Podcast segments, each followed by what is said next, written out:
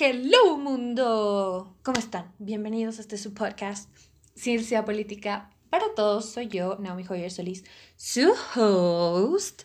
Y hoy les traigo otro hermoso episodio teórico. El episodio teórico de hoy es el socialismo. El socialismo es un sistema de organización social y movimiento sindical que afirma la superioridad de los intereses colectivos sobre los individuales, la necesidad de la acción común para el mayor bienestar de la comunidad, la potestad plena del Estado para estructurar la sociedad y la economía sobre la base de la propiedad colectiva de los medios de producción. Y cambio para concluir con la división de clases y con consiguiente la lucha entre empresarios y trabajadores.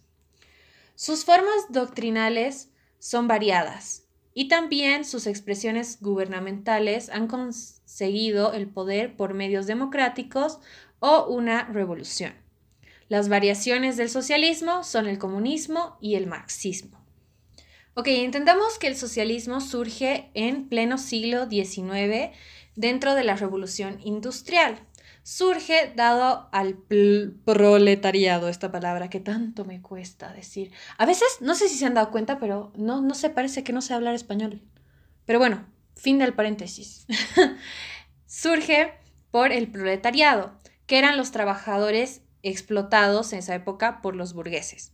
El socialismo se caracteriza por, primero, que el Estado es responsable del bien común, Segundo, el Estado debe distribuir las riquezas, el Estado es dueño del capital, por ende, y busca una sociedad sin clases.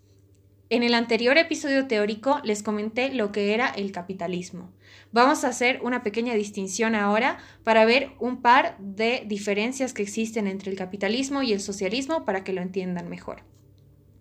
En el capitalismo antiguo, en el teórico que les comentaba en el anterior episodio, el Estado no debe intervenir en la relación productiva, ¿no? Ya que la propiedad privada es eh, quien se encarga de eh, llevar a cabo el mercado. El mercado es libre, él se regula solo. En cambio, el socialismo plantea que el Estado es quien debe distribuir las riquezas para evitar abusos de parte de las personas que son dueños de los medios de producción. Por otro lado, el capitalismo dice que cada quien va a tener un estatus de acuerdo a su producción. El socialismo no está de acuerdo con esto, por lo tanto plantea una sociedad sin clases, que no haya esta distinción entre burgueses y trabajadores, todos sean iguales. ¿Ok? Espero que les haya gustado este episodio teórico. Ya estoy haciendo los episodios teóricos un poco menos robotizados. Me dejaron ese comentario. No soy un robot, gente. Los quiero mucho. los veo en un próximo episodio. Que estén muy bien. Bendiciones. Chau, chau. Sometimes I just don't know what to do.